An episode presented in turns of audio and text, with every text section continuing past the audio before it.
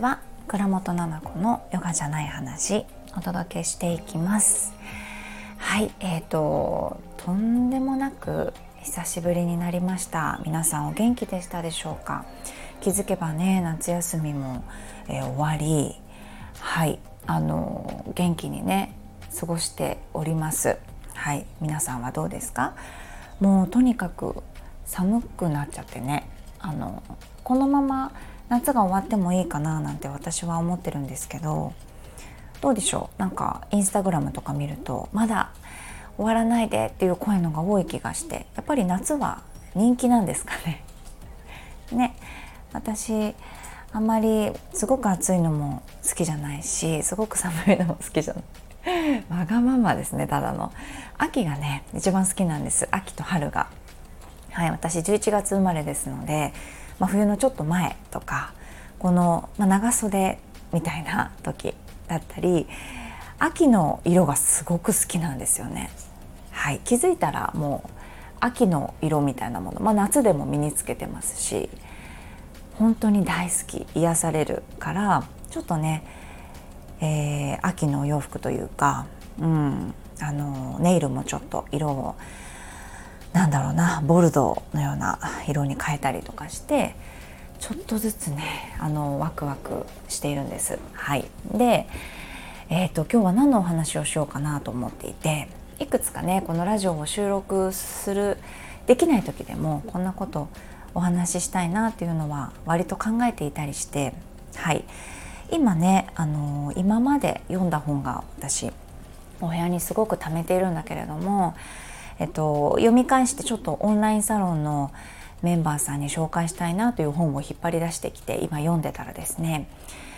あのカメラマンさんの本なんだけれどそこでちょっとぐっと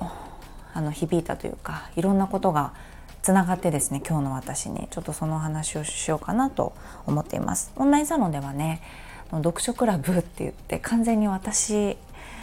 あのが部長であの なんていうのかな。えーと、みんなあの興味がないかなと思って始めたことなんですが意外とねあの好評でして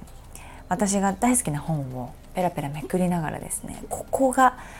こういう意味ですよねっていや私はこういうふうに思うんですけどっていうところとか要点みたいな私が ここはいいぞっていうところをこうマーカーをねバシバシ引いていってポストイットのようなものでこう印をつけて本を上から撮影してねペラペラめくりながらその本についてお話しするんですけれども。はい。あの完全に趣味です。こういうことも一人でもやっているので今ねラジオで話すこともそうですけれども。そうなの。でそのあの本の中にですねカメラマンさんの本で。えー、っとねなんて書いてあるんだっけな。ちょっと見ますね。そうそう。とにかく今がベストだっていうお話だったんですよ。今がベスト今がベストで今まで出してきたこのカメラマンさんの作品だったりまたはこの本に書いてある文章だったりっていうのを振り返ってみるとその時のベストのレベルの低さに呆れて思わず顔が赤くなるっていうふうに書いてあってで僕にできることはただ一つでその時のベストを撮り続けることだ。カメラマンさんなんでね文章もそうだしって。今の自分のベストで書くしかないんだって。うん。っていうふうに書いてあったんですね。うん。でそれが何につながったかというとちょっとこの季節が寒くなって私歌手のねあのシンガーのシラップさんが好きなんだけれども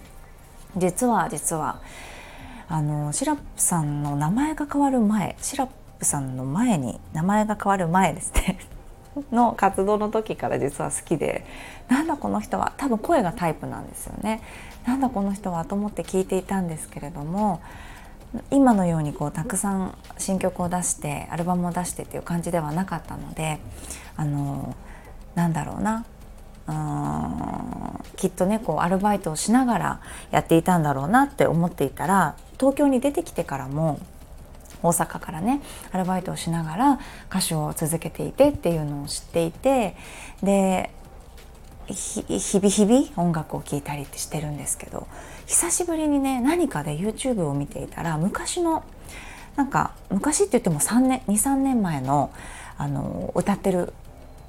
ところが出てきてですね動画で。それを見てると今の歌ってるシラップさんとまた雰囲気がちょっと違って今は今ですごくね緩くというかなんか抜け感というかちょっとごめんなさいね。上から言ってるわけではなくてあの大好きで尊敬してます。あの抜け感だったりとかなんかフローだったりっていうのが少し変わった気がして顔つきだったりとかなんかフェイクのなんだろうなこうタイミングだったり入れ方っていうのとかフローこう踊り方だったりとか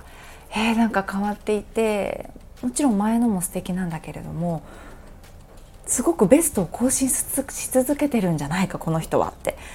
私が昔知った時に素晴らしいと思ったんだけれど今の方がもっと素晴らしくてっていうふうに思っていたんですよね。こんなに大好きな人でも成長していて素晴らしく素敵な人でも日々日々成長していてベストを見せ続けてくれててずっとこう魅了させ続けてくれてる。ちょっと日本語おかしいですけれども、まあ、そういうふうに思ったんです。で、まあ、改めて好きっていう感じで今ちょっと寒くなった時に私はシラップさん聞きたくなるので。もうエンドレスリピートであの朝から夜までもうずっとこのセクシーな歌声にね癒されてるんですが。そんなこと思った時にこのカメラマンさんの文章を見てこのベストをし続けてるっていうことをいや本当にこれはねあの納得だし私もラジオで実は話したことがあったと思うんです。インスタグラムかな？あラジオで話してないかも。インスタでね私自分のラジオを聞かないんです。で自分の動画も見ないんです。で、えっと、自分の文章なんて見返さないし写真を撮らないんです。インスタ以外で。結婚式の写真もね前に言ったけれども1回しか多分見たことなくてそれも結婚式が終わってからね多分何年か後に見たんですよね。それぐらい写真が嫌いでその時の自分を収められるっていうことがすごく嫌い。誰がえっと、見ていいんだろうってまず思うしね。きっと見てくれてる方に自分のベストを届けられてるんだったらいいんだけれども私にはそれが必要ないのね。今のベストっていうのを自分はこう出し続けているからそれをあえて止めて見ていくっていうのをするのが本当に苦手なの。それがこの方の文章を読んですごく分かった。顔が赤くなる。めちゃめちゃわかる。でもその時は自分のベストなんですよね。そう。なんだけどなぜかその時のベストが恥ずかしくなるというか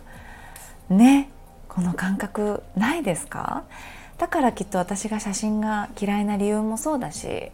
あの私本当に何だろうインスタに載せるためだけに写真を撮ってますのでお仕事の発信のような感覚でね日常で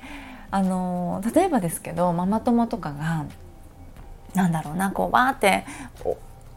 この昨日も気づいたんだけどね公園で遊ばしたりしてて子供とお母さんたちと気づいたら携帯とかカメラをこう構えてないのが私だけっていうシーンが結構あったりするんですよ。そのぐらいね写真も撮らないしはい振り返るってことが苦手ですね。はいまあ、その話はもうちょっと置いときましょうきりがないので。でね実はこれ子育てもそうでなんか自分なりのベストを伝えていく見せていくことしかできないんじゃないのかなって思っていたりするんです。なので振り返ってみるとねもっとあの時こうできたのかもしれないこんな言葉あの時にかけてあげられたかもしれないじゃんって思ったりとかね。もうちょっとリラックスして子育てしてればよかったじゃんって思ったりとか。たくさんないですか？私もう長男お兄ちゃんの時なんかもう顔が赤くなるレベルじゃないですよ。本当に。あの戻ってやり直したいし謝りたいなって思うレベルなんです。でも今謝られてもよくわからないしね。戻ることもできないじゃないですか。だからできることとすればでもこれがでもあれがママのベストだったんだあの時って心の中で言いたいし 誰にって感じだけど言いたいしできることは今は自分のベストで接しているってことなんですよね、うん、それが今できているからお互い割と心地よかったりします。うん、だからいつからだって修復できるかなって思っています、えー、こちらがそうしたいと思えばねこの間何かでラジオで聞いたのかな？あの60年間も生きてきたんでもうおじいさんとかって変わらないんですよ性格が。っていうふうに言っていた人のことを聞いたんだけれども私もそう思っていたんだけれどうんともしかしたらそれってちょっと違うのかなって。60年間生きてきて自分がこれでいいと思っているからきっと変わらないだけでね修復したいだったりとかうん自分にとってこれがベストなんだろうかって60歳のおじいちゃんがもし思うんだとしたら全然修復できると思っているんですよね。新しいことだって習得できて価値観だって変わっていくと思うしね。うんそれも決めつけだったのかなってちょっと思ったりする。そうでね子供もきっとそうじゃないですか。その時のベストで毎日頑張ってますよね。更新してるはずなんですよねベスト記録を。だからもうママからしたら「なんでそんなこと言うの?」とかなんでやろうとしないの？頑張ろうとしないの？あなたもう。将来が心配だわってなっちゃうんだけど大丈夫なのよねきっと。将来は将来のベストじゃんっていう。だから子供だって振り返ってみたらきっと後悔するかもしれないですよね。あ俺あの時なんでママにあんなこと言ったんだろうか。俺なんであの時勉強しなかったんだろうかって後悔すらするかもしれないんだよね。でもそれがその子のベストなんだって割と思うようにしてて例えばですねそれがママから見たらちょっとマイナスなことなんかやろやろうとしない今とかなんかやりやりたいと思ってないみたいなやる気が見えない。よくわかんないけど。そういうのもそれも事実じゃない。だって目の前で繰り広げられてるんだからさ。だからそれが今のその子なんだなって思うようにしていてうんなんかそういうふうな見方で物事を捉えるようにしてはいるのかなって自然と。だからいつかねあふんそうなんだ。今はそんなにやりたくないんだなってこんなにも やりたくないんだなと。こんなにも興味がないことなんだな。お勉強ってみたいな。ね。いつかできるようになるかもしれないしもしかしたらさできないままかもしれないよね。それはわからないよ、うん、だけどそうなった時にそれこそベストな息子とベストな私で向き合って考えればいいなと思ってるんです。あの読書感想文どうだったって昨日ママたちと喋ってたのね。日曜日遊んでて。で大変だったんですうちの次男に読書感想文を書いてもらうということが。こんなにも大変なことって私ママになって多分10年とかさ 多分とかちょっと年忘れちゃったんだけど多分え何歳 ?9 歳か10歳だよね。そうそれぐらいなんだよ。だけど初めて経験した私読書感想文大好きなのね。で小学校の時に作文のコンクールとかで入賞したぐらいやっぱり作文が大好きなのよ。ですごく褒められた文章とかも未だに覚えていてなんか例え話を使ったりとか私も雪のように一緒に降ってきたいとか なんか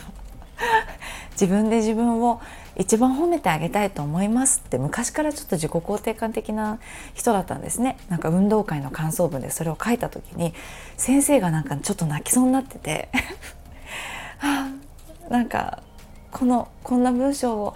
書けるなんてって言ってちょっとうるうるしててはてなって感じで戸惑ったんだけど今思ったら先生感動してくれてたんだね。ちょっと今フラッシュバックしました。だからね感想文書けないなんて分かんなかったの。でお兄ちゃんも本が大好きだしすごくいいことを書くの。文章が上手ではないんだけど本当に思ったことを全部書く。その思ったことをちゃんと恥ずかしくなく書けるっていうところが文章が面白くなるなんだろうなポイントだと思っていてできるだけそのね下手な接続詞だったりっていうのを直さず今いてほしいなとかってまで思っていて苦労したことないんだけどこの次男は本当に運動が大好きで自分の体で感じたいみたいな感じだから、えーと、3歳とか4歳お兄ちゃんが本読み出した時にお兄ちゃんの本をたくさんこう持ってきて重ねて重ねてジャンプしてその本を飛び越えられるかとかその本からジャンプしたらどうなるとかそういうことやっちゃってたんですよ。一番お母さん怒るポイントじゃないですか。本に乗るんじゃないっていうところとかね。本をそんな投げるんじゃないとか。フリスビーのように。みたいな感じでも弟は違う感覚で本と遊んでたので、まあ、無理だなこの子はってちょっと思ったりした。興味ないんだなって。でも読書感想文はあの泣きべそ書きながらね。僕はね字を読むより絵で見た方が分かるんだって言ったんですよ文章を。嘘だろって。ね全部の内容を書いてるわけないじゃないかって絵で思ったんです私は。なんだけどそうかそうか。絵でどうやって感じたって聞いたらちょっと分かんないんですやっぱり。ドギマギこうしちゃっててあのもじもじ何も喋れてないからじゃあ読んであげようかママがってあの文章をね2年生ですよ。なんだけどひらがなと漢字とかカタカナとかまだちょっと苦手なのね。それもやっぱり事実なの。だから読んであげようかって言ったらそれも嫌なのプライドも高いから。そう。でもお手上げじゃないですか。でもまあまあこれも面白がろうと思って。そうかそうか。じゃあでも私はどうしたら彼が 前向きになるかということはもう知ってるのね。7年間で。私が見てるんですよ。めちゃめちゃ至近距離で。隣で次男を見てる、うん、なんなら体のどこかを触れながら手を握ったりとかちょっと肩をスリスリ頭をなでなで耳をさわさわしながら見てるとスラスラ読むんです。だから近くに今一回もうちょっと止めてそのお料理をね止めてそばに行ってさすさすしながら見てたらスラスラ読んでるから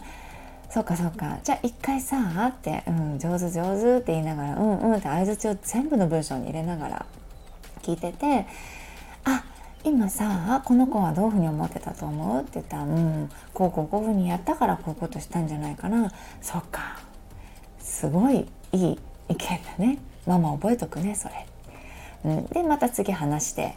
あの読んでもらってであそうなんだ。じゃあこの子はあどういうふうにする？もし自分だったらどうする？とか言って。あ僕だったらこういうふうにする？とか言って。あそうなんだ。覚えとくねって。なんで覚えとくってさっきから言うの？って言われたからこれをね読書感想文ってこういうことを書くんだよってあのこういう出来事があったけど本で僕だったらこういうふうにするかもしれないそしたらこの子はこういうふうにしてくれたかもしれないとかそういうなんだろう膨らませてもいいし自分はどういうふうに思うのかって読書感想文っていう名前があるからこそすごく自由でよくて、うん、自分がどう思ったっていうことを書けばいいんだよってそれがスラスラ書けないこともあるかもしれないから今ママがちょっと聞いてねヒントを出してあげてるんだよって言ったらすごくこうやる気になって。さっき何て言ってたっけ僕って聞いてきて「あこういうふうに言ってたよ」って言ってバーって作文用紙2枚が埋まったんですよね。そう。だからこの子のベストは今これで私のベストな私で向き合ったらきっとこのやり方なんだなと思った。今はすごく時間がかかったんだけれどでもこれがお互いのベストでできることなんだなと思った。そう考えるとね結構時間も使ったじゃないですか。今お料理できてたかもしれないよね。息子がもし本を自分で読んで書ける子だったら。でもそれがなんかまだできない。うん、だったらお互いいつでもベストを尽くせるようにいたいと。じゃあそれはどうしたらいいかって考えたら心は柔らかくいたい。柔軟だよね。OKOK じゃあ火を止めて子供の横に行ってこの子がどうしたらできるかっていうのをもう知ってる。でそれをやってあげる、うん、プライドを傷つけるられることもなかったし息子も。うん、自分のやる気を維持したままできたっていう風な達成感も味わえたりする。ね、子供もちょっとああだこうだベソ書いちゃったんだけれども、うん、やろうと思えた、うん、だからお互い心は柔らかくいたいしあもっと簡単に言ったら前向きにね、えっと、ご機嫌でいたいですよね。機嫌よく前向きに取り組んでいきたいですよね。じゃないとこう天の弱になっちゃったりとかねだから本当はこんなこと言いたくないけどちょっとママを困らせて言っちゃったりとか作文用紙ビリビリに破っちゃったりとかやらないといけないって分かってるのにみたいなそう子供ねママはそんなことなかなかないと思うけれども子供なんて特にねすぐこう天の弱になっちゃうっていうかねあの機嫌を損ねてしまって取りたくない行動を取っちゃうっていうこともあるからはい。そう。だから嫌な気持ちだと、うん、言いたくないこととか本当は思ってないことっていうのもあるよねっていうのもできたら子供になんか伝えてあげたいなっていうのは思っていますね。特にお兄ちゃんの時はね本当にあのさっきお兄ちゃんの時に後悔して振り返ってえーと、謝りたいなって言ってたんだけどお兄ちゃんの時はね本当に私がもう神経質になってしまって窮屈子育てをしてしまってた時だからいっぱい怒っちゃったしこの子を例えば、うん、できる子に、うん、こんなこともできてほしいしこれができてないからできてほしいみたいな期待がたくさんあったりとかしちゃってたんですよね。うん、だけど次男にやっていることもちろん今のお兄ちゃんにもこれやってることなんだけれども天の着になっちゃうこともあるんだよみたいなことは伝えるようにしててうんなんだろうな例えばこうビリビリに破っちゃった時あります算数の プリントとか。ね、そういう時は嫌な気持ちだとか言いたくないこととか本当はああこれやっちゃったなやりたくなかったなっていうことでもやっちゃったりするんだよね大人もって。うん、っていうのを言ってあげてあの怒りたいんじゃなくてちょっと知りたいんだけどあの今何が嫌な気持ちにさせてるのっていうような言葉を使ってあげてたりする。うん、怒ってるんじゃないよって。うん、なんか嫌な気持ちにさせちゃってるものがの原因その悪いやつっていうのがどこにいるのかなと思って、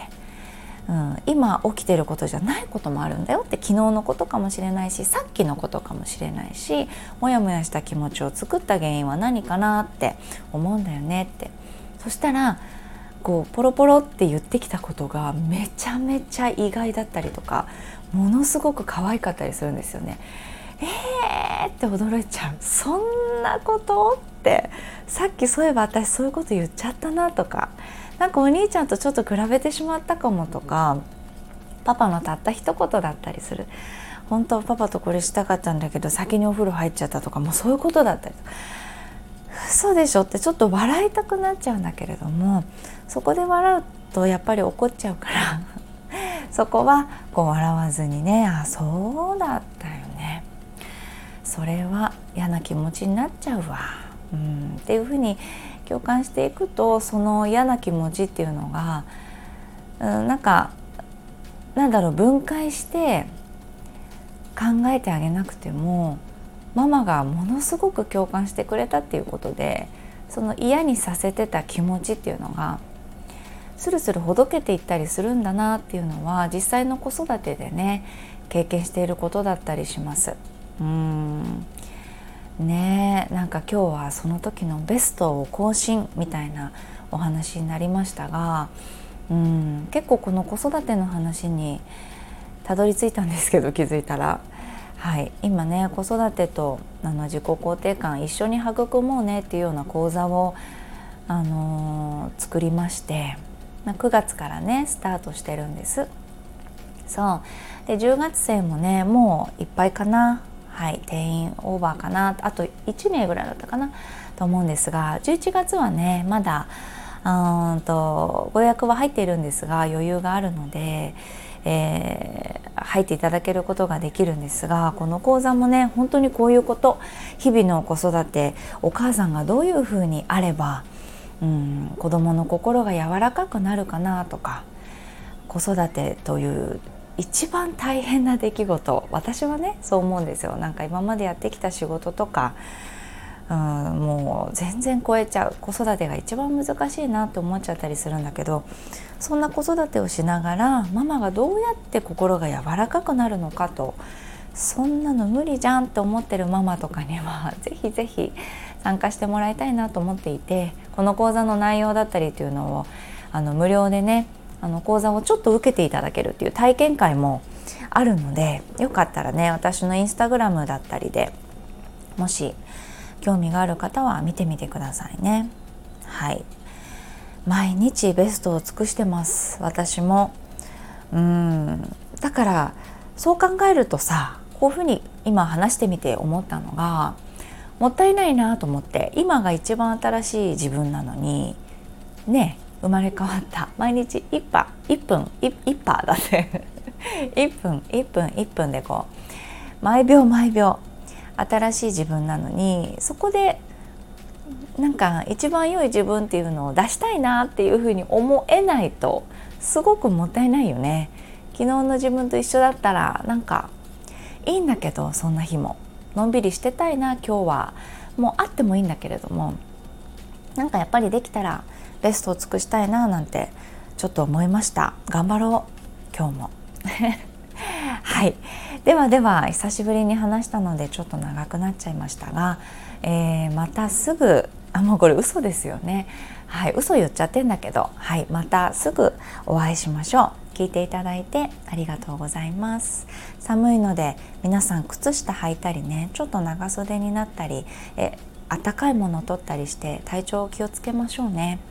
ではでは、えー、それではまたお会いしましょう。